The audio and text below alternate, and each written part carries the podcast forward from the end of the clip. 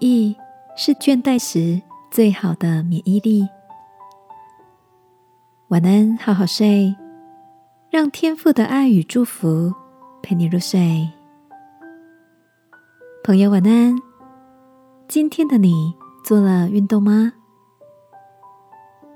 那天和高中同学喝咖啡聚聚，大家聊到了关于倦怠期的话题。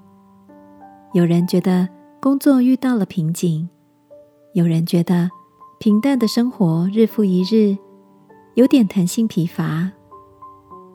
研究心理的 Aaron 告诉我们，同样的日子过久了，会有疲乏症状是正常的。如果能试着在平凡的日子里，努力为生活创造出意义，就能为倦怠期创造出有效的免疫力。A 任举他自己当例子，他说：“虽然在讲台上授课的时间会带给他优渥的报酬，但他也继续进行着扣掉车马费和时间成本，几乎是没有利润的学生个人咨询案件。a 任笑着说：“每次看到学生咨询结束时，露出豁然开朗的笑容，在我看来。”就是一种无价的满足，亲爱的，最近的你也进入了倦怠期吗？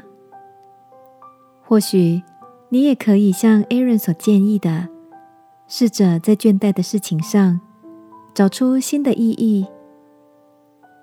耶稣曾经告诉我们，施比受更为有福。这里的有福所指的，应该就是。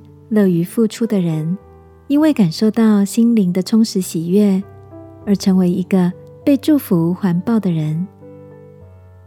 今晚，让我们把所有对生活的倦怠和无力感，都放到天父的面前，求他赐下愿意给予的心和发现美好的眼睛，让我们的生活过得更有意义，好吗？亲爱的天父，求你帮助我学习从给予经历心灵的喜悦，使我对倦怠有免疫力。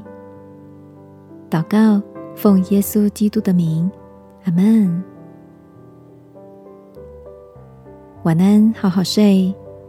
祝福你，平淡的日常有翻新的喜悦。耶稣爱你，我也爱你。